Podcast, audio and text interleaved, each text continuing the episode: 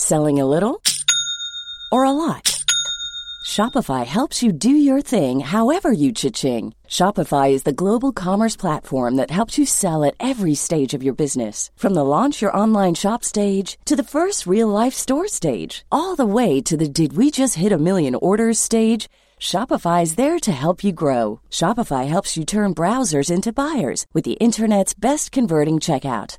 36% better on average compared to other leading commerce platforms because businesses that grow grow with Shopify. Get a $1 per month trial period at shopify.com/work. shopify.com/work.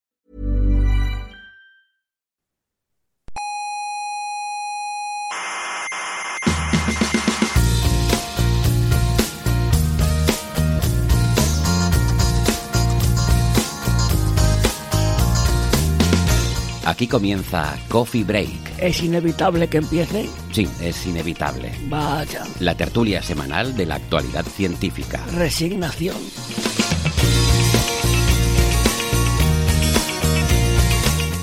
Saludos gente cientófila y probablemente sobrealimentada o, como en mi caso, directamente intoxicada por sobredosis de turrón, polvorón, roscón, mazapón, pero no se preocupen por mí, yo que yo controlo. Yo, yo el turrón lo dejo cuando quiera.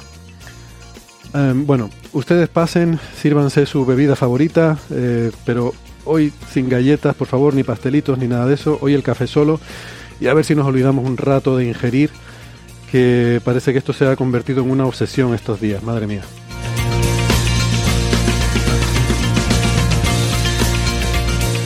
Hoy hablaremos de elementos transuránicos que se producen cuando un núcleo traga neutrones más rápido de lo que puede digerirlos y de la posibilidad de que el Sol haya tragado un agujero negro. Y hablando de ingerir, pero ya en nuestro planeta el animal que más traga es la ballena. Por eso un grupo de investigadores intenta comunicarse con ellas, a ver si le preguntan cómo evitan después el reflujo. Como ven, nuestra tertulia hoy va llena de temas interesantes.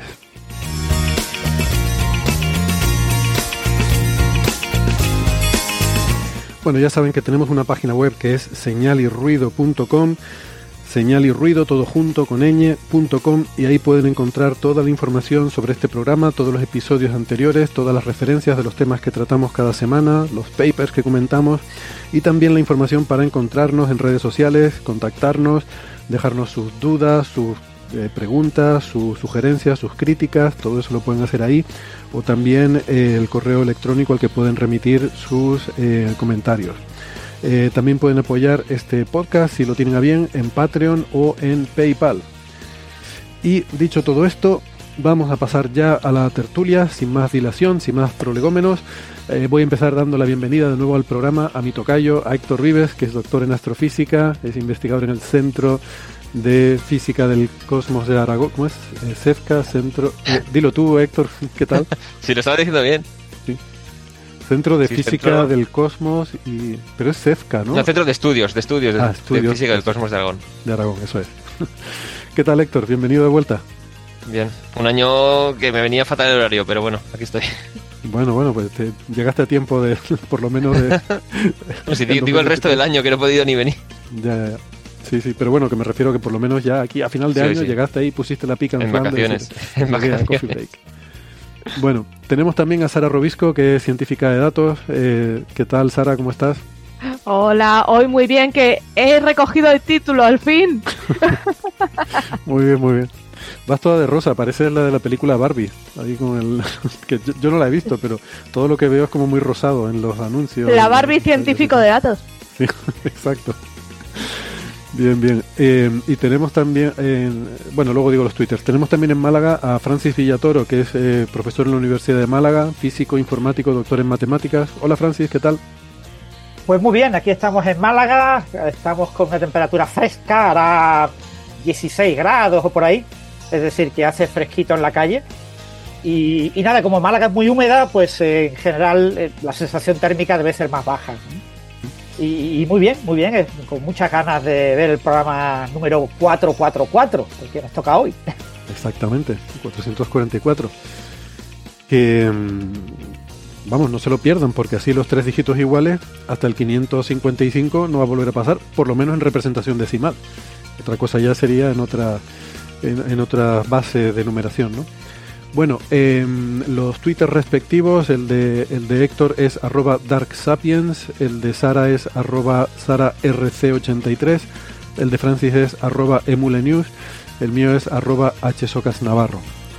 Em, y pues nada, si les parece, empezamos ya directamente. Yo quería hacer un comentario porque me olvidé la semana pasada que causó furor esa entradilla que a mucha gente le hizo gracia que pusimos al principio del programa y olvidé decir que eh, esa entradilla de gentileza de nuestro amigo Manu Pombrol, em, que también es el que le hizo el fondo de, de pantalla que tiene Francis ahora mismo, eh, a los que estén viendo en YouTube. Y eh, bueno, me parece maravilloso porque hizo todo, la música, las voces, el, guion, está todo genial. Así que gracias por esa cuña, Manu Pombrol. Y, también antes de empezar quería eh, hacerles un comentario que es que, como les hemos dicho estos días, estamos pensando recopilar preguntas y hacer un programa especial con respuestas a esas preguntas y eso lo vamos a hacer la próxima semana. Eh, o sea que la próxima semana no vengan a YouTube porque no va a haber directo. ¿eh? Habrá podcast, como siempre, pero será una recopilación de esas eh, de respuestas a esas preguntas y, y eso lo haremos offline. O sea que, que nada, esperen como siempre el, podcast publicado a la hora habitual. pero, pero eso, no habrá el directo en YouTube, ¿vale? Solamente eh, solamente la semana que viene y luego ya sí que retomamos el, el horario habitual. La, bueno, el horario no, perdón, la, la rutina habitual.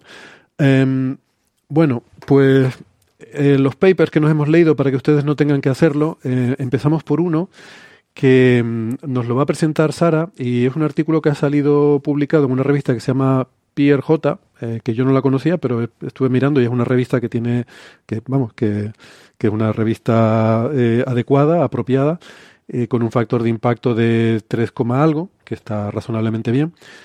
Y es un artículo sobre comunicación con las ballenas, ahora un tema que siempre ha sido muy fascinante, ¿no? La posibilidad de comunicarnos con otras especies que hay en nuestro planeta que pueden tener cierto nivel de inteligencia, por lo menos para establecer algún, alguna forma de comunicación, ¿no? Es, es una perspectiva que siempre nos ha resultado atractiva. Sí, bueno, el tema es que eh, una forma de determinar si un animal es inteligente o no, porque vemos que hoy en día hay muchísimos eh, estudios de este tipo, ¿no? Buscando, eh, intentando medir la inteligencia de los animales, intentando ver hasta qué punto son inteligentes o no. Y una de estas formas es la conversación, ¿no? Claro, pues porque si, si empieza a hablar y dice en plan, pues ya lo tachas, dice no, este no. Ya lo tacha, dice no, este no, este no. El tema es que cuando hablamos con alguien, cuando nos comunicamos, tenemos eso, una emisión de información. Estamos enviando información, eh, un emisor envía información a un receptor. Pero claro, eh, eso puede ser en plan señales que no tendrían mm, ese puntito inteligente, pero sí que lo que marca un poco la diferencia es esa comunicación por pausas que, o por turnos que sí que establecemos mucho los humanos.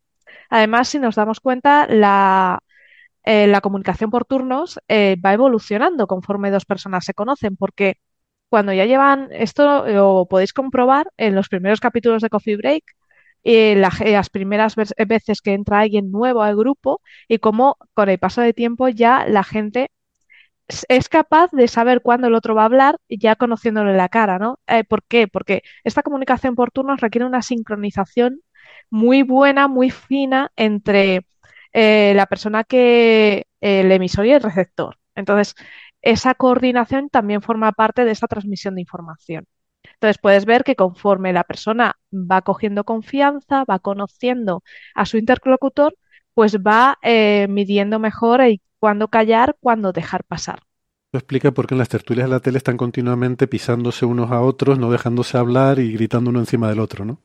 Exacto, porque a lo mejor no tienen ese nivel de confianza o de que han trabajado tanto juntos como nosotros, ¿no? Que ya son muchos años.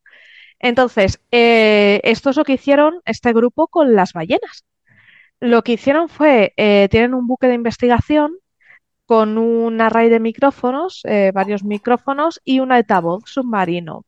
Entonces, lo que hicieron fue, iban navegando y descubrieron un grupo de ballenas. ¿Qué hicieron? Grabaron sus conversaciones, fueron grabando un poco cómo hablaban entre ellas. Con estas conversaciones eh, y el programa Audacity lo que fueron fue cortando trocitos, es decir, eh, la señal de una llamando, la otra contestando, una... Qué esa- gracia, perdona, es que yo uso Audacity también, justo es lo que uso para grabar el podcast. Me encantó, a mí me encantó el paper por eso, porque me acordé de ti. Digo, mira. Además, fue muy divertido porque podían identificar qué ballenas eran gracias a una web que se llama happywell.com. Entonces, claro, sabían, eh, esto viene muy bien porque sabes qué ballenas están interactuando en el rango en el que te estás moviendo y así no repites interlocutor. ¿Vale? Entonces, con estos datos y estas conversaciones ya cortadas, se eh, movieron un poquito con el barco y encontraron una ballena. Esta ballena se acercaba, estaba por ahí a unos 100 metros del barco, ella nadando, y empezaron a hacer un, un experimento con ella poniéndole estas, estas conversaciones. Y vieron que, que mostraba interés, qué tal, entonces vieron que igual se podía hacer algo con ella, ¿vale? Eh, esto fue una primera prueba de ver si, pues un poco de calidad de audio, eh, ver si ella interactuaba con, con esta grabación. Vieron que sí, que era positiva y pasaron a la fase 2. La fase 2 se, hizo el día siguiente y fue con estos to- trocines cortados, lo que hicieron fue empezar a lanzar las primeras llamadas de esa conversación, ¿no? La primera llamadita de la conversación. Entonces, esta ballena que estaba por allí, oyó y se acercó. Entonces, digamos que ellos dividen en como en tres fases, ¿no? Una fase primera de atención, que sería esto, ¿eh? Has captado mi atención, voy para allá. Se acercó al barco y empezó a interactuar con, emitiendo eh, sus ruiditos, sus llamadas, en contestación a estos mensajes. ¿Qué hicieron los del barco? Muy fácil. Eh, pones una, ella te contesta, pones la siguiente, ella te contesta, y así alcanzaron una segunda fase, una fase de agitación. La ballena estaba como, se movía, resoplaba, se interactuaba, ¿no? Y, respondía. Es, es cuando justo más eh, respuestas había. Y luego ya eh, seguían esta conversación, la ballena deja de, va de- eh, dejando de responder y se larga. Entonces esto, eh, esta última fase la llaman un poco la fase de desinterés, ¿no? Eh, ya ha dejado de mostrar interés y se va. Entonces esto me recordó mucho a Twitter, ¿no? Tú llegas, eh, llegas a Twitter eh, un día aburrido y ves una conversación, te pones a interactuar, oye, bien, tal, empiezas eh, a discutir y dices, buah, acabas bloqueando a la gente, ¿no? Pues esto es lo que le Pues pasó te das al... cuenta que son bots. También. Entonces, grabaciones y de esto, esto, esto. Eso le pasó a la ballena, exactamente. Eso le pasó a la ballena, claro. Esa fase de agitación puede ser, de hecho, ellos lo que, lo que ponen es, claro, no te estás comunicando con la ballena porque tú no sabes qué estás diciendo, ¿no? Y que el tema de la fase de agitación que pudiera ser por eso, porque la ballena eh, estaba contestando y estaba recibiendo respuestas a algo que ella, ella no estaba diciendo, ¿no? Entonces era como, pero tú eh, yo me la estoy imaginando diciendo, pero tú eres tonto, ¿no ves que te estoy diciendo esta otra cosa? Es Entonces, la como fase de, tú- de intentar bloquear al otro usuario y no puede. sí, no puedes, y el otro te está ahí y dices, ¿pero qué me está diciendo este? Entonces, claro, mm, eh, esto lo que, lo que parece es eso, que sí que hay una interacción conversacional entre ballenas, pero abre un poco el camino para intentar estudiar más esta- estos comportamientos, eh, mejorar la calidad de sonido. ¿Por qué? Porque los altavoces empleados y los micrófonos empleados solo tomaban un rango de señales que emite la ballena, no tomaban todos, entonces, claro, para la ballena también pudo ser un poco raro. Entonces, Pues es que se come, lo- se come todas las preposiciones. Esto, Claro, por ejemplo. Entonces, lo que, lo que quiere, eh, en la parte final del paper tiene eso- esos puntos de mejora, ¿no? Un mejor altavoz en varias, en más frecuencias, un array de altavoces bueno, un array de micrófonos mejor para coger mm, de varias profundidades y en distintas frecuencias, porque aquí cogían varias profundidades, pero en la misma frecuencia. Entonces, mm, eh, las ballenas hablan en varias, emiten sonidos en muchas frecuencias. Entonces, mm, pierdes mucha información ahí. Aquí cómo podrían usarse los detectores estos de... ¿Eran de neutrinos? Que usaban micrófonos y detectaban más ballenas al principio que Ah, partículas. sí. Sí, igual es interesante. A Poner ver un si se puede detector usar con este experimento. y le, le das ahí, le das salida al detector de, de neutrinos. Y sobre todo, ya claro, Bueno, si pues lo hay- tienes hay que muerto de la recordar que risa en el, en el sótano, pues dice, venga, sácalo. No, pero hay que recordar que el detector de neutrinos está colocado en un cierto lugar muy concreto del Claro, mundo claro. y no puedes decir, venga, voy a irme a Alaska, esta zona donde hay No, no. ballenas y donde estos señores llevan años explorando la comunicación entre ballenas y voy a poner un detector de neutrinos especialmente allí para, para No, pero lo que pasó al principio fue eso, que al mirar los datos del principio detectaban a ballenas porque usaban micrófonos subacuáticos. Sí, sí, sí. Y luego otra cosa interesante es que tampoco conocemos mucho eh, el comportamiento de las ballenas. En este caso son eh, ballenas corcovadas, pero sí que el tema de comportamiento en ballenas es eh, muy poco conocido. Y sí que este tipo de experimentos eh, nos ayudan un poco a conocer un poco cómo son de sociables, si estos, estas llamadas que hacen son de discusión o son para apareamiento, de qué tipo son, empezar un poco a conocerlas mejor. Entonces, sí que en ese sentido es interesante. El estudio me ha parecido interesante. Sí que no me ha parecido interesante el revuelo que se ha dado en, muchas re- en muchos medios de han conseguido establecer contacto y hablar con una ballena. No, no sabemos qué le hemos dicho. No sabemos que le hemos dicho muy bueno eso. Claro. claro. De eh, momento hay que seguir salvándolas porque no sabemos responder a la sonda que llegará al siglo XXIII, que si no encuentra la respuesta con sentido de las ballenas, empieza a cargarse el planeta. claro, eso es de Star Trek, ¿no? O- Sí, Sí. Me suena, me suena haber visto esa. Star Trek 4, la mejor película de Star Trek. Vale. Esa es la que vienen a la Tierra. Bueno, vale. eh, pues eh, no, Yo es eh, que de Star Trek solo, solo he visto Lower Decks, que me parece una obra de arte y Yo creo que si ves esta película solamente de lo anterior, ya, ya es suficiente. eh, yo me imagino que mucha gente se habrá quedado preocupada cuando dijiste eso al principio, Sara, de que todo esto empieza yendo y grabando conversaciones de ballenas. Eh, y claro, habrá quien se haya preocupado por la ley de protección de datos, hasta qué punto Claro. esto es... Yo me imagino estas cosas se hacen en aguas internacionales, eh, lejos de la legislación de la Unión Europea, porque si no, no, no se podrían hacer estas cosas y, y aparte... Bueno, claro, tenemos que, para esto hay que invitar a un experto, hay que hablar con la Agencia Española de Protección de Datos para decir, oye, esto estamos haciendo bien o nos ¿se podéis puede? O-. Lo primero que hay que aprender a decir a las ballenas, las ballenas es acepta los términos y condiciones de- del estudio.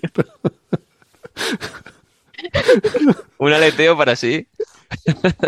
Ahora, ahora, de hecho, cada vez que haces experimentos con animalitos y les das galletitas, tienes que decir, ¿aceptas las cookies? tienes que darle aceptar o rechazar. Empezamos ya pronto. fatal, fatal. Eh, en fin, es, es la fecha, es lo que tiene. Eh, no, yo quería comentar que a mí una cosa que me gusta es que el, eh, esto, este proyecto eh, está enmarcado dentro de una cosa que se llama eh, Whale SETI, ¿no? Eh, SETI ballenas o algo así. Y, y el, digamos que el, el proyecto matriz tiene, el, el propósito es estudiar la, eh, en general, ¿no? Globalmente, estudiar la comunicación con inteligencia no humana. Entonces, Exacto. no se trata solo de comunicarnos con cualquier animal, sino alguno que consideremos que tiene unas ciertas capacidades cognitivas elevadas co- como para poder, eh, eh, digamos que intercambiar información que sea relevante en ese contexto ¿no? de, de inteligencia no humana. Que por eso pues siempre se pone esto, ¿no? Ballenas, delfines y otros animales similares Sí, como especies viste muy... que, viste que eh, omiten los, eh, los chimpancés y los simios, los quitan por Ujú. eh, a similitud con nosotros y como que ya los considera inteligentes. A mí me llamó mucho la atención. Yo creo que es por buscar algo radicalmente diferente evolutivamente Sí. a nosotros, ¿no? Porque dentro del contexto de SETI, pues quieres buscar esa diversidad, ¿no? Tiene que ser algo que, al mismo tiempo tenga una cierta eh, capacidad cognitiva, pero, o sea, que, que por una parte tenga una capacidad cognitiva elevada, pero por otra parte que sea muy diferente a nosotros biológicamente. Yo creo que Sí, el paper eso- de hecho menciona los millones de años que hace que divergieron de, lo- o sea, las dos ramas. La nuestra y la suya. Claro. Y mm, nada, pues ese punto de vista mola mucho. Y de hecho, en la página del Instituto SETI adelanta que hay otro paper eh, en ciernes. en cier- Es una expresión que no uso nunca y me gusta, debería usarla más. Hay un paper en ciernes que, mm, em, que va sobre mm, una continuación de este trabajo, pero ya no solo con sonido, sino con estos círculos de burbujas que hacen, estos anillos de Sí. burbujas Ah, sí, sí, sí. que al parecer es una cosa que usan normalmente como forma de, de, de cazar, ¿no? Porque con eso un poco eh, pastorean a las presas, pero por lo visto también se usa como al- de alguna forma para comunicarse, ¿no? Y, y se ha visto que lo hacen con humanos, con, bueno, con barcos. No está claro Mm. si es que se quieren comer el barco y entonces lo rodean de, de un círculo de burbujas. Pero, pero vamos, por lo visto tienen otro paper que saldrá próximamente sobre ese tema. Vale. Ah, Claro, es guay. que la comunicación no es solo, en nuestro caso, no es solo la voz, también gesticulas, también tienes comunicación visual, entonces sí que es interesante tenerlo Mm. todo. Sí. Yo creo que en vez de Whale SETI tendría que haberse ocurrido un acrónimo que fuera SETI, pero con C. Mm. CETI, ¿no? cetáceos, Cetáceo.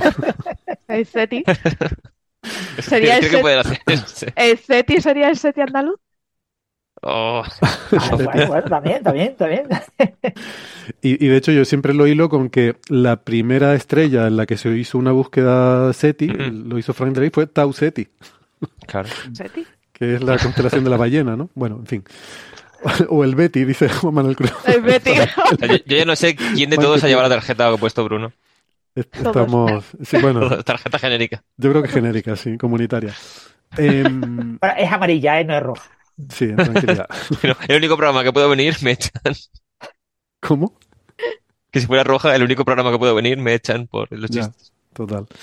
Em, ay, quería hacer otro comentario sobre esto, pero no me acuerdo ahora sobre el tema de las ballenas, SETI y tal. Ah, ah, bueno, sí, exacto. Que estas son estas ballenas que Sara las llama corcovadas, ¿no? Corcovadas. Eh, a mí me gusta mucho ese, ese nombre. También se les llama jorobadas.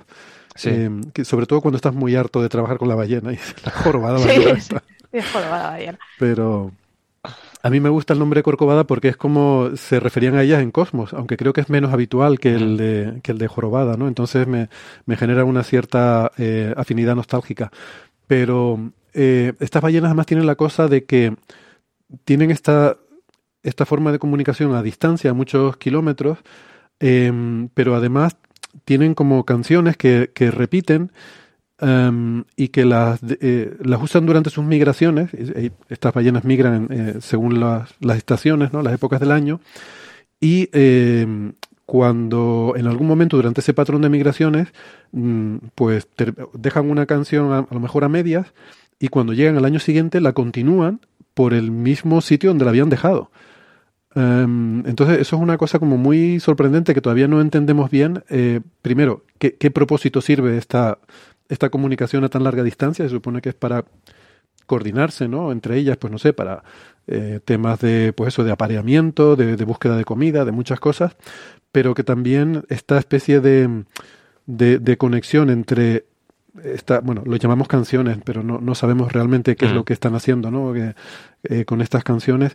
eh, parece que de alguna forma tienen una persistencia en el tiempo que llega a ser de, de meses, incluso un año, eh, lo cual resulta también sorprendente, ¿no? Debe ser algo importante para ellas de alguna forma y no tenemos ni idea de por qué hacen nada de eso.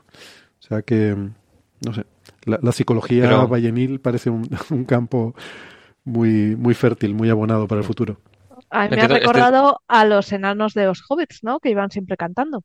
Ah, cierto, bueno, cierto. En el Hobbit se pasan medio Sí, sí. libro cantando por el camino. claro. Sí, Como los de Blancanieves.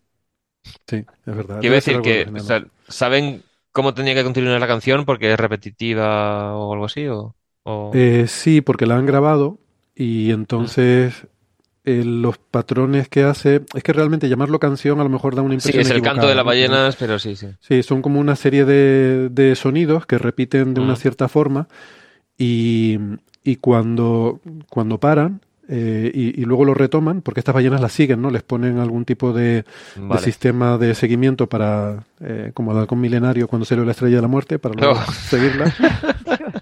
No, no podía evitarlo, estando Héctor aquí, eh, no, no podía evitar la referencia. Ah, mira, ahí está la camiseta. no lo sabía. No sabía, no sabía que Héctor llevaba una camiseta con el halcón milenario, pero bueno, tampoco era, tampoco era difícil. No. y eh, se la sigue, ¿no? En sus migraciones y tal, y se ve que eso, que interrumpen su cadencia de sonidos en un determinado punto y luego lo retoman desde ese punto, desde el que lo dejaron Mm. un año más tarde. Wow. Y bueno, no se sabe por qué. Es que además migran la barbaridad de 25, todo hasta el planeta, ¿no? 25.000 kilómetros. Todo el planeta. Sí. De O sea, recorren muchísimo. Muy bien, ¿pasamos al siguiente tema o quieren comentar algo más sobre esto? Vale, Yo creo que ya vamos Pues- llenos. ya vamos llenos, ¿no?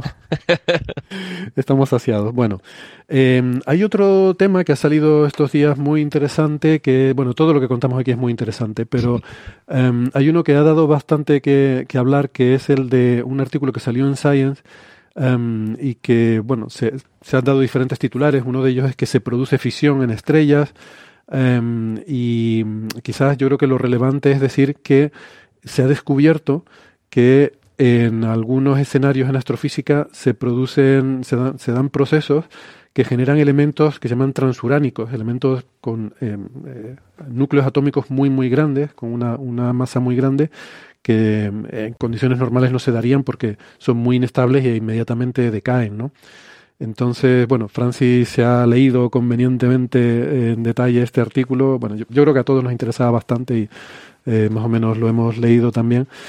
Y, me parece muy interesante. Y quizás, Francis, si quieres hacernos un, un resumen ¿no? de, qué consiste este, este paper que se publicó el pasado uh, 20 de diciembre, creo. No, el 8 de diciembre. El 8 de diciembre en sí, Science. El, el 8 de, eh, oficialmente el 7 de diciembre apareció. Mm. Sí, este es un artículo que ha llamado la atención por el tema de cómo ha sido vendido en medios. ¿no? En medios ha sido, eh, la verdad, eh, contado de muchas maneras y, y, y, mucha gente lo ha malinterpretado, ¿no? Y ha dicho, si en las estrellas todo el mundo sabe que hay fusión y ahora han descubierto la fisión en las estrellas, pues lo mismo hasta el Sol está fisionando. Y tú dices, vamos a ver, señores, un poquito de... mal, de mal iríamos si estuviera pasando el proceso ese. Sí, o que el... obtienen su energía, ¿no? Que obtienen, como, como, si fuera una central nuclear, que obtienen su energía claro, por claro. fisión, y no, no sería eso, sí, claro. Sí, sí. Ni mucho menos, ¿no? Mm. Entonces, esto es una idea que, nos retrotrae un poco al tema de la uh, nucleosíntesis, ¿no? Cómo se han generado los núcleos de los átomos que vemos en la tabla periódica y que vemos en la Tierra, ¿no? En la Tierra observamos eh, prácticamente pues, casi todos los elementos químicos, eh, hasta el uranio prácticamente. Y, y, lo que pasa con los elementos transuránicos, los que están después del uranio, es que en general son inestables, son radiactivos y se desintegran. Y entonces, eh, claro, algunos tienen vidas medias de, de, millones de años, pero muchos otros tienen vidas medias mucho más cortas, ¿no? Entonces, claro, incluso un, un elemento químico que tenga una vida media de, pongamos, 100 millones de años, es inobservable en la Tierra, porque la Tierra tiene 4.500 millones de años, si no recuerdo mal. Mm. Es decir, eh, eh, pudo verse ese elemento en, en, las primeras épocas de la Tierra, eh, si estaba en, el, eh, en la nube de gas que dio lugar, en la nube protoplanetaria que dio lugar a los planetas, y al planeta Tierra en concreto. Entonces, eh, eh, una cuestión que, que surge, no lo vemos en la Tierra, pero los procesos que en el espacio generan elementos químicos también generan estos elementos químicos de alta masa que no vemos en la Tierra. Y claro, la respuesta de un físico que tenga, que haya hecho la primera semana de clases en la universidad es que obviamente sí. Es decir, no existe ninguna ley física que prohíba que en un proceso de nucleosíntesis a alta energía, en un lugar donde haya muchos neutrones, eh, que se desintegran en protones cuando están libres, luego también va a haber muchos protones, se eh, produzcan todos los elementos químicos posibles. ¿no? Y obviamente los transuránicos y los, los transactínidos, que tienen masa superior a 260 eh, unidades de masa atómica, pues obviamente se desintegran rapidísimamente en elementos inferiores. ¿no? Entonces, claro, lo, lo, que uno espera es que si es, se producen estos elementos de alta masa y se fisionan en elementos de más baja masa, que los productos de esas fisiones que estas fisiones, por lo que son las cadenas radioactivas, no conducen a cualquier elemento, no conducen a todos los elementos por igual, sino que se prefieren ciertos elementos, con lo que yo espero que haya unos picos de sobreabundancia de ciertos elementos. Eso es como si los núcleos muy grandes eh, tuvieran formas de romperse más fáciles que otras, ¿verdad? Como si fuera más probable que un determinado núcleo se rompa, yo que sé, en un uranio y plata y no sé qué, ¿no? Como, eh, como si hubiera una especie de estructura nuclear que hiciera que es más fácil que se rompa en determinados núcleos que en cualquier cosa que a uno se le ocurra, ¿no? Y un factor muy importante también es el modo en que se rompen, ¿no? Que hay diferentes maneras en que se pueden romper, ¿no? Entonces, eh, pero sí, esperamos eso, esperamos ver una señal en diferentes picos, ¿no? Lo que pasa es que este tipo de señales son extremadamente difíciles de, ver en estrellas. Y, pero bueno, las estrellas están hechas también de, material primordial en el que había estos desequilibrios entre elementos. Entonces, la manera en la que ocurre la nucleosíntesis a, nivel astrofísico en el universo, pues tiene diferentes, eh, fundamentalmente son procesos en los que interviene eh, la acumulación de neutrones. Hay una fuente de neutrones que chocan contra eh, núcleos eh, muy sencillos de hidrógeno, helio, etcétera, o incluso de elementos un poquito más pesados y acaban produciendo una cadena de elementos mucho más pesados. Entre estos procesos, fundamentalmente, se suele hablar de tres: el proceso lento, el proceso S, el proceso rápido, el R, y a veces se habla de un proceso intermedio, el I, ¿eh? que dependen básicamente de la rapidez con la que se captura el neutrón por parte del núcleo que recibe el impacto del neutrón. Eh, en supernovas, perdón. Creo que habría que comentar un poco, o sea, cuando un neutrón, o sea, un núcleo captura neutrones, eso lo vuelve un poco inestable y puede hacer que emita, que decaigan otras cosas. Entonces, el lento creo que era más que eh, permitía que los procesos después de la captura de neutrón ocurriesen y el rápido es que capturaba algún otro antes de que pudiera recomponerse o decaer en otras cosas. Les permite acumular más neutrones. Sí, Exactamente. Una, eso rápido permite. Una confusión habitual puede ser pensar que estos procesos que se llaman ROS, ¿no? Por rápido o lento, que no es que el neutrón sea un neutrón rápido o que sea un neutrón lento, ¿eh? que eso, eh, por eso eh, conviene aclararlo muy bien, muy bien ahí, Héctor, porque se refiere rápido o lento con respecto al tiempo que tarda el núcleo en decaer él por sí mismo. En decaer, emitir. Mm. Por eso yo lo de digerirlo, ¿no? O sea, te tragas un neutrón y ahora te da tiempo de digerirlo antes de tragar el siguiente o, o, con las mismas te llega otro y te llega otro y entonces, claro, cambia un poco la, dinámica ¿no? de cómo se forman núcleos. Entonces, los, núcleos de elementos más pesados pues se producen básicamente por el proceso rápido, que es ese, como acaba de comentar Héctor, que permite una mayor acumulación de neutrones antes de que decaigan. Eh, el proceso rápido se da fundamentalmente en fusiones de estrellas de neutrones en, kilonovas y fue esto fue la gran noticia de cuando se descubrió la onda gravitacional GW 170817, ¿no? La del 17 de agosto de 2017, que todo el mundo habló, ya sabemos dónde surge el oro. Sí. Fue la gran noticia, ¿no? Esa fusión de estrellas de neutrones, lo único importante de la fusión es que producía oro.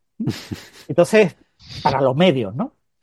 Entonces, el, eh, eh, claro, también produce plata, produce platino, produce eh, muchas cosas. Ese proceso rápido está, eh, ocurre en, esas fusiones de, estrellas de neutrones.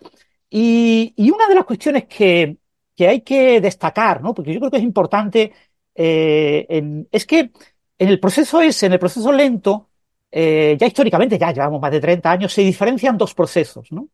un proceso lento normal, se suele llamar primario, eh, y un proceso más débil, que se suele llamar secundario. Y claro, eso eh, sugirió, ya hace muchísimas décadas, que podría haber también lo mismo en el proceso R, que hubiera dos procesos R, un proceso rápido, el proceso rápido, digamos, primario y un proceso ligeramente distinto llamado secundario. Esto no está nada claro, ¿no?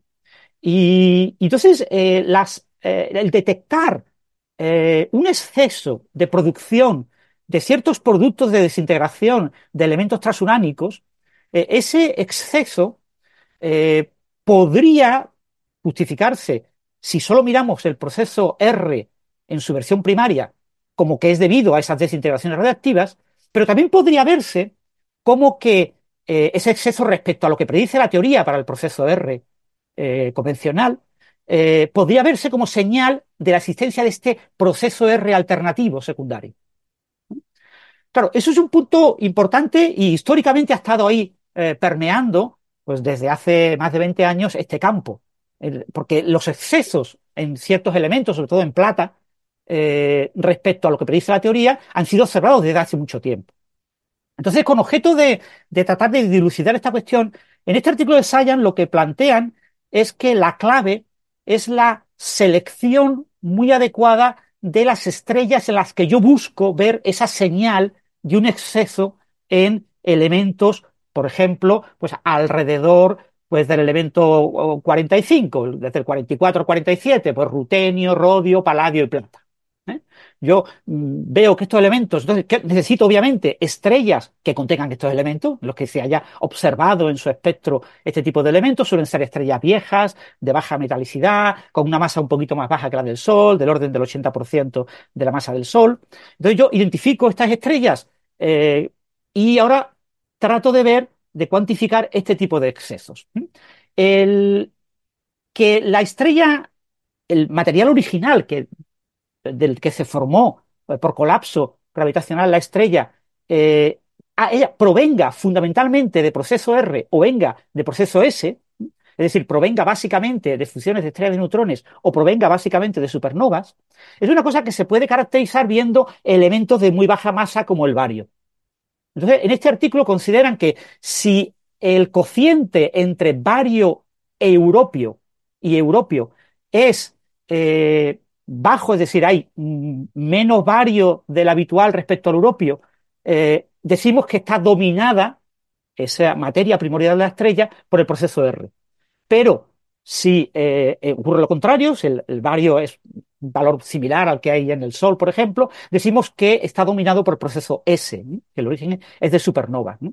Entonces, fijaros que eh, en este nuevo artículo... déjame, punto... déjame, apuntar solo una cosita. El, el, aunque has distinguido el proceso R de kilonova y el S de supernova, en realidad el S también ocurre en supernova. Lo que pasa es que el S ocurre en, en o sea, el R ocurre, el R en, también ocurre en en supernovas. Cosas, en, en, kilonovas y en supernovas, ¿no? O sea, en fusión estrella de neutrones y en supernovas.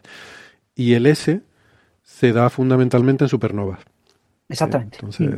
bueno, eso por, por aclarar. Y yo os digo, el, el, esta, esta selección, se ha hecho una selección de estrellas en, un, en una base de datos de, de, estrellas eh, y que se llama eh, GINA, J-I-N-A, ¿eh? JINA, es la Joint Institute of Nuclear Astrophysics Stellar Abundant Database, es una base de datos de abundancia de elementos químicos observados en espectros de estrellas. Entonces, se ha hecho una selección de 42 estrellas de toda esta base de datos que, según varios criterios, sobre todo el cociente entre bario y europio es suficientemente bajo como para aparentar de que el origen es un origen de esa materia primordial que ha producido mucho más eh, europio del esperado para el proceso S. Eh, también se ha buscado eh, que tengan rayas espectrales de elementos pesados, de eh, selenio, telurio, etcétera. Y, y bueno, eh, esta selección es la clave del resultado que se ha obtenido, en mi opinión.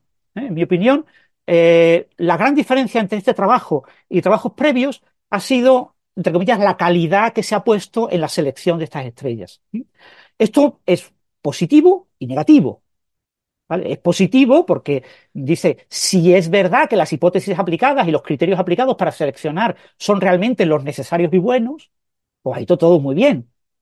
Pero puede que haya también un sesgo de selección.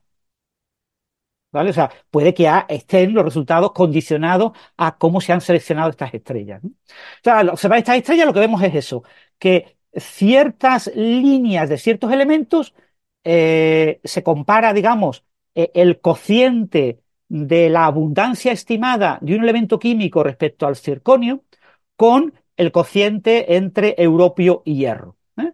Y entonces uno espera que cuando domina el proceso R, pues a mayor cociente europio-hierro haya mayor cociente del elemento que proviene de la desintegración radiactiva por una cadena de elementos transuránicos. Entonces, uno observará una especie de línea eh, en, este, esta distribución entre las abundancias del de, elemento químico que yo considero y el europio, entre comillas.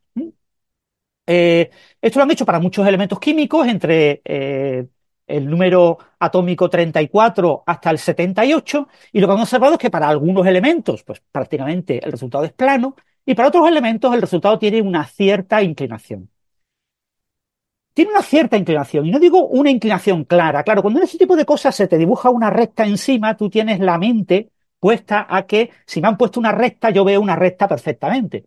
Pero después tú miras el R2, el coeficiente de determinación del ajuste lineal, y te encuentras valores de 0,43, valores de, de 0,13, y tú dices, bueno, vamos a ver, es que esto en un artículo normal, eh, en un trabajo de, clase de un estudiante de primero de física, pues este tipo de valores claramente, aquí el R2 se ha puesto en minúscula en lugar de mayúscula, pero eh, está mostrando ahora Sara la figura para los oyentes de YouTube.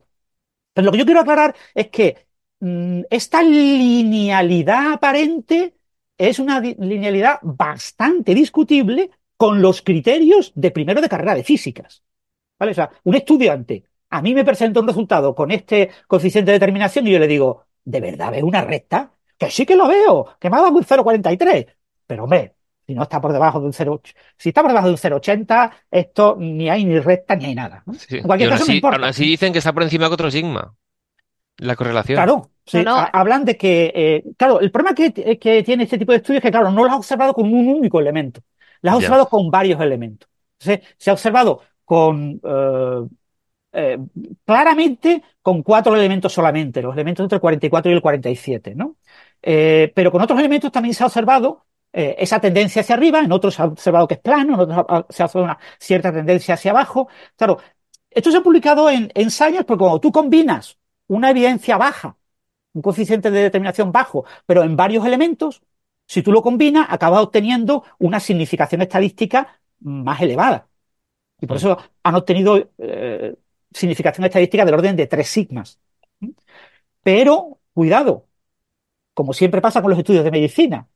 En los estudios de medicina, cuando tú exploras un amplio rango de parámetros y tú observas que algunos de esos parámetros están en exceso, están Mm. eh, bien correlacionados con la enfermedad o lo que tú quieras ver, tú dices, uh, eh, tomar café altera no sé qué. Uy, cuidado, es que tú has mirado tomar té, tomar café, tomar zumo, tomar leche, tomar agua. Tienes que corregir respecto a todos los elementos que usas. Si tú miras, eh, pues entre 34 y 78, pues ahí hay 44, ¿no? 44 elementos. Si tú miras 44 elementos, tú tienes que corregir tu evidencia estadística por ese factor. Claro, tienes que corregirlo si son independientes. Si no son independientes, tienes que tener en cuenta la, la de- la posible dependencia. Claro. Es decir, puede que tu proceso físico haga que se incrementen solo algunos elementos y no otros. Entonces, es con lo que juegan estos autores para convencer a los revisores. Eh, eh, proponen que ciertos elementos que claramente tienen que estar, eh, tienen que mostrar esta tendencia, tienen que mostrar este exceso de abundancia, aparecen con el exceso de abundancia. Otros elementos que no tienen que mostrarla, no lo muestran. Y después hay otros en los que tenemos dudas. Bueno, eh, no pasa nada. Debe ser que no están bien calculadas las abundancias, ¿no? Las abundancias son difíciles de calcular y seguro que están mal calculadas, así que mm, metámoslo un poquito debajo de la alfombra. Entonces, la figura que presentan en, en el artículo principal en Science es una figura que compendia muchos elementos en una misma figura y que falsea bastante estas correlaciones estadísticas. Hay que buscar mirar la información suplementaria, donde aparecen por separado todos y cada una, las curvas correspondientes a todos y cada uno de los elementos estudiados. Y al ver esas curvas por separado, ya tú tienes una imagen del artículo completamente diferente. Y empiezas, uy, yo aquí veo, aquí, a, mí, a mí, que yo no soy experto, y lo mismo los expertos me dirán, pero ¿qué dices? Si es obvio, estos señores son muy listos, son los más listos que hay, tienen que haberlo hecho bien, es imposible que lo hayan hecho mal. Se lo han aceptado en Science, en Science no aceptan un trabajo de un cualquiera. Pero a mí, al ver todas esas figuras separadas, pues ya no veo tan claro todo ese tipo de cosas. Entonces yo creo que hay también un sesgo de confirmación en el análisis. Y De claro, hecho, la, la del selenio sale igual que el rutenio sería. Es rutenio, sí. RU es rutenio. No, RH, que- ¿cuál era? El, Eh, rodio, ¿no? Rodio. RH Rodio, sí. rodio. pues eh, en la gráfica se ve el- una encima de otra y el selenio se supone que no es de los que tiene esta correlación y el rodio sí. Y tienen la misma. De hecho, el- con el selenio sale más significancia estadística que con el. Mm. Bueno, pero es- No, es- es el- son cosas es muy el- parecidas y Es el R cuadrado. Es el R cuadrado la que tienes que mirar. Ah, es verdad, sí, es es ligeramente es el superior. número central. sí. 0,73 y 0,69. Mm. Pero ve la gráfica y dices. No, no, el, Pues la del selenio es 0,003 y la del No, pero ¿cuál estás mirando? En la figura 2, el primer y el segundo panel. No, no, esto está hablando La- de la información la- suplementaria. La suplementaria, vale, están vale. por separado todos. Ah, vale, están vale. por separado. Sí. Yo creo que lo más, Sí. en mi opinión, lo más significativo es la parte de la información suplementaria en la que están separados. Porque ves Sí. que todos diferentes y los puedes comparar, ¿no? Y es lo que, lo que dice Héctor. Eh, a mí, yo, a mí me- hay cosas que me chirrían. Y cuando hay cosas que me chirrían, lo que me gustaría es que los autores lo discutieran. O sea, que eh, un revisor, al revisor también le hubiera, es un experto. Aquí habrá tres o cuatro revisores mínimo en Science. Tendrán a esos revisores que haber dicho, a mí también me chirría. Entonces habrá que ver un párrafo explicando las cosas que chirrían. Si al que no tiene ni idea, que soy yo, me chirrían, al experto le tienen que super chirriar. Entonces aquí hay dos opciones. O el experto es súper amiguete de los que han publicado el artículo y quiere omitir bajo la alfombra todas las cosas, que eso también ocurre, o, o lo ve. Y eso es lo que me molesta, porque no se discute en detalle. Y en la información Mm. suplementaria se menciona que estos resultados están en contradicción con un artículo que eh, se publicó ya hace bastantes años, como en 2012, eh, que hacía un análisis parecido y que interpretaba estos excesos no como producto de la fisión de elementos eh, transuránicos, sino como esa variante del proceso R, el proceso R secundario. Ellos decían, no vemos evidencia de fisión, pero sí vemos evidencia de un proceso R secundario. Ante ese hecho que se menciona en la información suplementaria, y que los revisores habrán tenido que leer, eh, los revisores tendrían que haber exigido que hubiera un análisis. Porque aquí el punto clave de este estudio no es solo ver estas abundancias y estas significaciones estadísticas que tú dices, bueno, son flojillas, son, ah, son correlaciones. Es una figura, una figura que es preciosa, es, muy bonita, unos colores amarillos y naranjas preciosos, que es una figura en la que se ve eh, con un modelo teórico se- del proceso R, eh, se Mm. predice la cantidad que yo espero de producción de plata para estrellas de neutrones que se hayan fisionado con diferentes masas. Y lo que se observa es que si yo no tengo en cuenta la fisión, yo observo que la plata tiene fluctuaciones, que dependiendo de las estrellas de neutrones que colisionen, yo tengo o más plata o menos plata. Pero cuando yo introduzco la fisión, la- en la abundancia de plata obtengo un plató, tengo un valor prácticamente plano. Pero es una, una, una figura súper vistosa que engaña a cualquiera, engaña a cualquier revisor. Claro, un revisor debería decir, un segundo, a ver, me decís que eh, la clave son los excesos eh, observados en cuatro elementos, rutenio, rodio, paladio y plata. Pero me enseñáis solamente la figura de la plata. ¿Por qué? ¿Qué tienen esas otras tres figuras que no me las queréis enseñar? Por lo menos en la información suplementaria no están. O sea, te queda una sensación como diciendo, ¿y por qué no están? Es que son idénticas porque no se menciona. No la ponemos por tal y cual razón. Una frase, mm, ponme cuatro palabras, no te pido más, pero no, no aparece. Entonces yo os digo, eh, a mí es un artículo que eh, me llamó la atención porque había llamado el eco mediático, pero que cuando lo lees en detalle te das cuenta de que mm, hay muchas cosas que chirrían. Mm. Pero chirrían, repito, a todo el mundo que yo no tengo ni zorra idea de este campo que yo seré incapaz de repetir este tipo de estudios y que probablemente lo que me chirría a mí sea razonable. Pero por lo menos coméntalo. Comenta que Yo- es razonable. A mí me No, las gráficas, por ejemplo, desde el punto de vista de los datos, esas gráficas es que no muestran nada, no muestran información ni una correlación clara, o sea, no, eh, son gráficas amorfas, o sea, eso es de, de primero de ciencia de datos, porque si os dais cuenta, las barras de error son muy grandes, pero los centros es que no muestran una forma bien diferenciada. Vale, que la P es muy bajita en algunos casos, pero no te puedes fiar solo de, de la P, te tienes que fijar también de R cuadrado. Y es que ese R cuadrado tiene que ser mayor de 0,6 para que tú puedas tener en cuenta. Sí, yo incluso diría más, yo diría incluso 0,8, un poquito más, sí, 0,6, pero que siendo un poco bondadosos, ¿vale? Un 0,60 algo, pero es que no, es que no casa por ningún lado. Tú ves las gráficas y te echas las manos a la cabeza y dices, ¿quién ha hecho esto? Yo creo Sí, que en astrofísica hay mucho de, claro, es que como en realidad es logarítmica, Mm. Pues dicen, aunque la correlación sea baja, en realidad siendo escala logarítmica sí que habría una diferencia. Sí, pero las barras Ya, de error sí, sí. también son logarítmicas, ¿no? Claro, claro, claro, claro. A ver, eh, con todo esto, lo que pasa es que efectivamente, lo, lo dijo Francis antes, las abundancias químicas son muy, muy difíciles de medir y muy inciertas, sobre Mm. todo de elementos tan raros como estos. O sea, en elementos muy abundantes, todavía logarítmicamente tienes un valor bastante fiable. Pero en estos elementos que en, en- en el espectro del Sol te cuesta encontrarlos, no te digo en el espectro de una estrella ahí eh, a tomar por saco. A mí me gusta la figura 1. De hecho, yo es que no sé, eh, realmente, yo cuando empecé a leer el paper, hasta ahí más o menos me parecía que las cosas me iban quedando claras. Y luego a partir de ahí parecía que entraba todo en una vorágine de confusión que yo digo, pero ¿por qué no, vol- por qué no volvemos atrás como era antes? eh? ¿Por, qué, por, por qué seguir eh, enredando esto? ¿no? Y me parece que entran en una madeja que, mm, que lo complica más. ¿no? La figura 1 me parece más interesante y, y muestra eso, ¿no? Pues algunos elementos clave. em, ¿Cómo esperaría uno que estén, em, eh, digamos, en eh, lo que llaman la baseline, ¿no? De, de- Sí. de estrellas que no tengan fisión y luego lo vas complementando con simulaciones de cuáles serían las abundancias de esos elementos, eh, teniendo en cuenta que, ha- que se han formado, que, que, tienes un material primigenio que tiene elementos transuránicos que se han fisionado, se han roto y han eh, generado más de esos elementos que son fragmentos de, de esos núcleos transuránicos. A todas estas, yo, yo no sé si habrá muchos oyentes que se hayan perdido, me gustaría poner un poco de contexto de por qué Sí, esto es tan, esto es tan relevante. Eh, hablaba Francis de que la gran noticia de la kilonova fue ya sabemos de dónde sale el oro, de dónde sale la plata. A ver, la, la razón por la que esto generó mucha conversación y, y por la que estos, estos temas es importante es por la siguiente. ¿De dónde vienen los átomos? ¿Cómo se forman los átomos? La nucleosíntesis.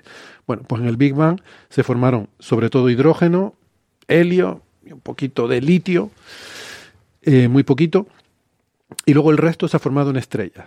¿Qué, qué pasa? Las estrellas fusionan esos elementos para producir energía y van produciendo elementos cada vez más y más pesados. A partir de hidrógeno y helio, los van fusionando y van produciendo elementos cada vez más grandes y van obteniendo energía. Entonces así puedes explicar básicamente todo, pero hasta el hierro. En el hierro, que tiene el número atómico 26, que en masa es 50 y... ¿eh? La masa atómica es 56 creo que era, ¿no? 56, exactamente, el, el isótopo principal es 56. A partir de ahí ya no puedes obtener energía. Más bien es al contrario, eh, requiere energía para producirlos, con lo cual ya no es la producción de energía de estrellas la que genera esos elementos. Entonces, ¿de dónde vienen esos elementos?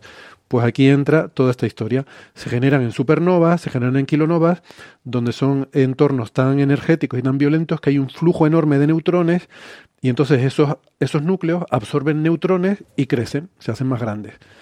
Y con eso explicas átomos, pues más o menos hasta el uranio, hasta el 92, que suele considerar ya el límite de lo que vemos en la Tierra que, que, hay, porque, eh, a ver, el uranio es inestable, es radiactivo, pero tiene una vida media de, no sé, mil millones de años, o no sé, millones de años, ¿no? Es mucho.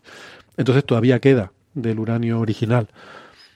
Eh, pero ya más arriba, ya elementos más grandes que eso, esos transuránicos, es que tienen vidas muy cortas. Entonces no. Eh, ¿Cómo se pueden dar esos elementos? Pues ahí está la, la, pregunta de partida. Este proceso eh, R, este proceso de captura rápida de neutrones, que hace que algún núcleo grande empiece a recibir impactos de neutrones, los vaya absorbiendo y no le dé tiempo de romperse antes de ir absorbiendo más y más neutrones. Y eso genera núcleos muy grandes, transuránicos. Que luego esos núcleos, cuando se rompen, generan eh, fragmentos que son, eh, se rompen por decaimiento beta, por, por desintegración radiactiva, por fisión. Generan estos otros elementos que también son pesados, que son más pesados que el hierro, y generan estos excesos de los que ha estado hablando Francis, ¿no? Eh, y puedes tener excesos, pues, cosas como plata, oro, o también cosas un poquito más eh, más exóticas, pues el, el, rubidio, el rodio, el circonio, que es, que es de los que hablan aquí, ¿no? Estroncio, en fin. Y, y entonces, el ver en espectros de estrellas que tienes justamente en esos elementos que son los fragmentos en los que tú esperas que se rompan los transuránicos, ves que hay excesos, eso lo que te da a entender es que ha habido elementos transuránicos en la nube de la que se formó esa estrella y que eso ha ido, eh, se han ido fisionando, se han ido rompiendo para generar esos otros elementos, ¿no? Que he dicho, eh, plata, polo, eh, estroncio, no sé, eh, rodio, los que estábamos diciendo antes, ¿no? Y, y, eso se ve en los espectros, ¿no? O sea, en esa figura 1 sí ves que hay efectivamente algunas abundancias en algunas estrellas que necesitas invocar mmm, eh, modelos con, con, estos excesos para explicar por qué, hay, por qué hay más de esos. Y yo creo que hasta ahí estaba todo muy bien, pero luego, como dicen ustedes, siguen hablando una serie de cosas, siguen poniendo gráficas en la figura 2 y en los materiales suplementarios que yo creo que son muy confusas y que no se ve nada. Entonces, más que convencerte, pasa... por cierto, Francis ha escrito una reseña en su blog, olvidaba decirlo, sí. eh, y, y, y, resulta, estas otras gráficas resultan poco convincentes, ¿no? Eh, no sé. No, no sí, sobre todo bien. por eso, porque aquí un punto clave son las simulaciones, lo que tú comentas, ¿no? La predicción teórica del proceso R asociado a estos, estas abundancias. Y, y hay, yo tengo muchas dudas sobre cómo se ha hecho, porque la información suplementaria no te la aclara realmente. O sea, da la sensación, si lees la información suplementaria, de que solamente se ha estudiado el proceso R. Y tú dices, bueno, ¿y por qué? Mm, yo qué sé, la plata no influye nada al proceso S, no contribuye algo. Tenía que haber incluido también el proceso S. Y, y, si mencionas que hay un proceso intermedio ahí, ¿por qué no lo incluyes también? Y, o sea, eh, si hay dudas históricas sobre un posible proceso R secundario, ¿por qué no también lo incluyes? Es decir, ¿por qué no haces un estudio? Ya que un estudio teórico en principio debería ser fácil de hacer, entre comillas. Pero ¿no? es que yo creo que ellos no están investigando cómo el proceso R produce la plata. O sea, ellos lo que están diciendo es que ha habido. Pero, pero, pero Héctor, tú has dicho, tú has dicho, Héctor, tú has dicho, la figura 1 es la que más me gusta porque presenta un exceso entre lo observado y lo teórico. Y ahora me estás diciendo, no, es que lo teórico no es, no es relevante, se calcula no, no, como se calcula. Escúchame. No, perdona, perdona, lo teórico es fundamentalmente lo que hay que calcular fetén, fetén. Sí, porque pero... si tu modelo teórico predice mal, tu exceso está mal predicho. Sí, pero déjame terminar. El, el, modelo teórico lo que predicen no es, ellos no modelan el efecto R, entiendo yo, el proceso R. Ellos lo que dicen es que por proceso R se han producido transuránicos. Y ahora lo que nosotros vemos es cómo la fisión de esos transuránicos ha generado excesos de estos elementos. Pero, pero ellos no, o sea, ellos no se meten en qué es lo que produjo los transuránicos. Eso se supone que habrá ocurrido en alguna kilonova no, pero, o alguna tal anterior. Pero ¿no? el, el, en su modelo teórico tiene que haber una producción, quizás por una ley de potencias o por lo que sea, de diferentes elementos de peso creciente en función del modelo. O sea, cuando tú modelas el proceso R, tú tienes que modelar qué abundancia produce de todos estos transuránicos para después predecir su función, cómo se incrementa en la producción. O sea, si tú tienes que predecir cuánta plata produces sin fisión, y cuando metes la fisión de esos elementos transuránicos, ¿cuánto incremento tienes? Pero eso es lo que no está claro, yo creo que no, no lo explican bien. Yo, yo, creo que ellos no parten de bien. una receta. No lo explican bien, no. eh, pero teóricamente lo han tenido que calcular. Sí, yo creo que ellos parten de una claro. receta, es decir, hay transuránicos y esos se rompen y, y, eso es lo que ellos modelan, es decir, cómo el, la fisión de esos transuránicos genera los excesos. Pero vamos, eh, es un poco... Yo no por... sé, te digo, yo, a mí me genera muchas dudas el, el tema, la, la parte del modelo teórico, porque no, no sé eh, si es lo que han hecho suficientemente de buena calidad. No. Ahora se ha publicado en Science, o sea que lo mismo sí, claro. ¿eh? lo mismo pero también, han hecho lo mejor que se puede hacer, pero a mí me genera duda. Pero también es un resultado que se espera que en principio sea así, entonces, como, oh, hemos detectado por fin una cosa que debería estar ocurriendo. Claro, es que es tan, tan obvio, es tan obvio este resultado, es tan, tan trivial que debe de ocurrir que a cualquier día alguien lo publica. Entonces, claro. a Science le interesa cuanto antes que se publique con Science para que haya mm. muchas citas a ese artículo. Claro, Pero ahí. yo me huelo, me huelo que en los próximos años va a haber una cantidad de collejas. Este trabajo es increíble. Pero cada colleja es una cita. Pero son citas, claro. También es verdad, ¿eh? es que eso es marketing puro y duro. Los collejas se aumentan bueno, el factor de impacto. No lo hemos dicho, pero el, el, primer autor se llama Ian Roederer eh, y es de la Universidad de, del Departamento de Astronomía de la Universidad de Michigan y hay otros eh, autores de otros sitios, de Los Álamos, de la institución Carnegie. eh, Universidad de Notre Dame y, y, bueno y otra gente, ¿no? Bueno, veremos, ¿no? Eh, a ver, a ver qué, a ver qué es lo Habrá que que sale. ver. El, sí, pero con el eco mediático que ha habido, seguro que, que va a haber mucha gente que lo va a mirar en detalle, ¿no? Y- Yo quizás me quedaría, a lo mejor podemos, eh, a lo mejor podemos llegar al consenso de que lo que demuestran aquí es que hay estrellas que presentan abundancias de elementos pesados eh, que sugieren que se derivan de la fragmentación de transuránicos. Y eso implica que Claro, ha habido pero, fisión de transuránicos en eh, algún como, momento. como siempre, recordemos, eh, esa es la hipótesis. O sea, no, no- una cosa es la hipótesis y otra cosa es la- los datos que apoyan la hipótesis. Mm. Y en mi opinión, los datos no apoyan claramente esa hipótesis, eh, o al menos no está bien discutido que el apoyo sea tan firme como ellos plantean. ¿Mm? Porque hay muchos, muchos, muchos hilos, ¿no? Cuelgan muchos hilos que no es tan claro que hayan sido tratados. A mí me hubiera encantado, en- ensayan de vez en cuando, se publica también el informe de los revisores, muy de cuando en cuando, que en este caso lo hubieran puesto el informe de los revisores, a ver qué pelea ha habido hoy entre revisores y autores para, para ver en detalle qué, qué han sido capaces de ver. Porque a mí me genera muchas dudas, ¿no? Y, y- y a mí no me debería generar dudas, pues yo no tengo ni idea de esto. Bueno, Entonces, eh, os digo, eso es lo único que yo digo, que creo que va a haber polémica y que en la comunidad nadie va a aceptar este trabajo como, como definitivo hasta que alguien lo repita con un poquito más de, de cuidado en muchos detalles. muy bien. Bueno, pues nada, y si lo repetimos nosotros, vamos a, vamos a pedir No tiempo de yo, observación. no, yo no sería capaz, de, de- yo soy muy malo para analizar estas cosas, yo no sería capaz de, de ver ese tipo de cosas, ¿no? El, eh, lo mismo no es tan complicado, pero habría que mirarlo. Yo ahora mismo Mm. no soy capaz, no me siento capaz de, de Yo si, replicarlo. me, si observáis y me dais las gráficas, digo las gráficas, me dais los datos, yo os hago las gráficas, y analizo, le hago la regresión para ver si hay correlación. Bueno, Yo ahora que no Pe- dependo de, de publicar para tener trabajo después, estoy muy tranquilo. Que lo hagan otros. ahora puedes publicar lo que te interesa realmente, ¿no? Y no lo, lo No, pues- rápido, lo rápido, rápido para, para sacar Estoy con cosas de flecos de la tesis, con cosas de que hace la gente interesante y me acabo emarronado también. Entonces Eso- saldrán cosas, pero no es que tengo que tener un proyecto porque si no, tal. Ya. Muy bien. Que- Bueno, pues ahora si quieres comentamos más de eso. Vamos a hacer una cosa, vamos a hacer una pausita porque Sí, la pausa ya de- una hora de programa. Entonces vamos a tomar un cafecito, aprovechando que Sara aludía a la regresión. Tomamos un cafecito y regresiamos enseguida. Eh, Regresiamos, sí, Em, sí, sí, sí. Si, si nos están escuchando en la radio, eh, pues aquí hasta aquí terminamos el programa de hoy. Recuerden que pueden escuchar el resto de la conversación. Ahora vamos a hablar de si el Sol se tragó un agujero negro.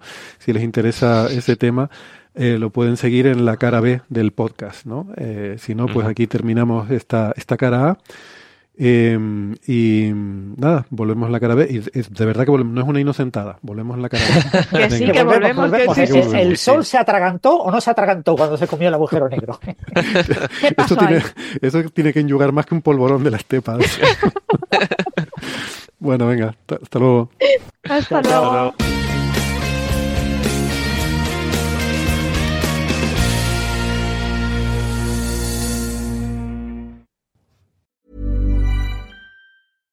Selling a little or a lot? Shopify helps you do your thing however you cha-ching. Shopify is the global commerce platform that helps you sell at every stage of your business. From the launch your online shop stage to the first real life store stage, all the way to the did we just hit a million orders stage. Shopify is there to help you grow. Shopify helps you turn browsers into buyers with the internet's best converting checkout. 36% better on average compared to other leading commerce platforms because businesses that grow grow with Shopify. Get a $1 per month trial period at shopify.com/work. shopify.com/work.